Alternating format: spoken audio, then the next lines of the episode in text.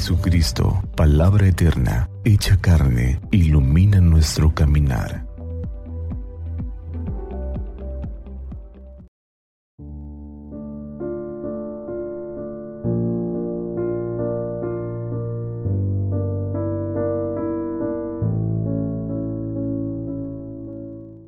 Del Evangelio según San Lucas.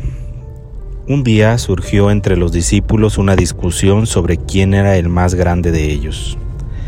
Dándose cuenta Jesús de lo que estaban discutiendo, tomó un niño, lo puso junto a sí y les dijo, El que reciba a este niño en mi nombre, me recibe a mí, y el que me recibe a mí, recibe también al que me ha enviado. En realidad, el más pequeño entre todos ustedes, ese es el más grande. Entonces Juan le dijo, Maestro, Vimos a uno que estaba expulsando los demonios en tu nombre, pero se lo prohibimos porque no anda con nosotros. Pero Jesús respondió, No se lo prohíban, pues el que no está contra ustedes está en favor de ustedes.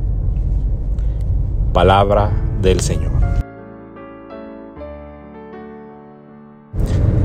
Las actitudes del Evangelio de hoy, presentes en los discípulos, nos alertan del peligro de dos formas de excluir a los demás y dos formas de ocultar la misericordia y el amor de Dios.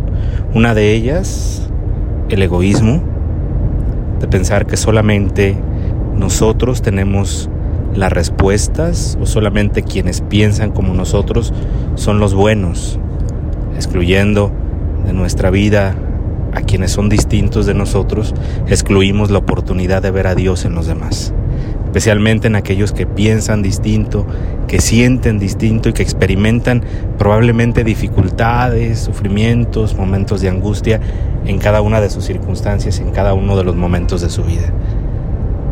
Los discípulos quieren prohibir a alguien que haga algo bueno. Seguramente el Evangelio nos da clave para eso. Aquel hombre estaba realizando algo bueno porque estaba haciendo lo que el Evangelio enseñaba. Sin embargo, los discípulos piensan equivocadamente que solamente ellos tienen la primacía del Evangelio y que las cosas tienen que ser como ellos lo dicen porque su mirada es egoísta. ¿Cómo romper el egoísmo de nuestra vida diaria si no somos, no somos capaces de mirar más allá? Si no descubrimos el misterio del otro, si no encontramos en la mirada del otro la mirada de Dios. Un reto grande para nosotros será vivir la alegría del encuentro, ese encuentro que transforma, que salva, que libera, que hace felices a las personas. Y la otra actitud presente en el Evangelio es la actitud de la soberbia, de creernos importantes, de sentirnos los importantes de creer que tenemos la primacía o que nuestros derechos, nuestros sentimientos y realidades son siempre más importantes y más significativas que los de aquellos que nos rodean.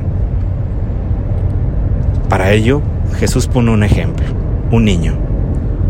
Los niños en tiempo del Señor Jesús eran considerados personas incompletas. De manera que Jesús regaña a sus discípulos y en ellos, a nosotros, en nuestras actitudes soberbias, para que no nos creamos personas hechas. Pone de ejemplo a alguien que está aprendiendo, que está creciendo y a quien le hace falta mucho por vivir, para que nosotros aprendamos también que se rebasa el límite de la soberbia cuando sabemos que somos personas incompletas y cuando nos descubrimos iguales, caminando en el camino de la vida, encontrándonos en medio de las dificultades diarias, siempre con la esperanza de ser mejores, pero también con el dolor de ser imperfectos y de ser pecadores.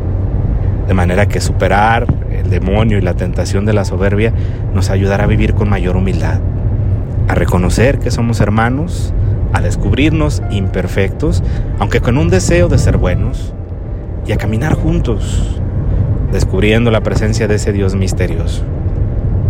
Pidamos pues a Dios que nos ayude para transformar estas dos actitudes, para no darles entrada en nuestra vida y en nuestras, en nuestras actitudes diarias, en nuestra forma de vivir. Porque en el momento en que la soberbia y el egoísmo llenen nuestro corazón no habrá lugar para Dios.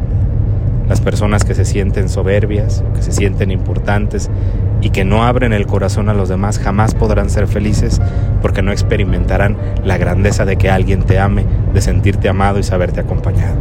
Que Dios nos aleje pues de esa tentación y que el Señor nos conceda la gracia de vivir en la humildad y en la sencillez. Que así sea.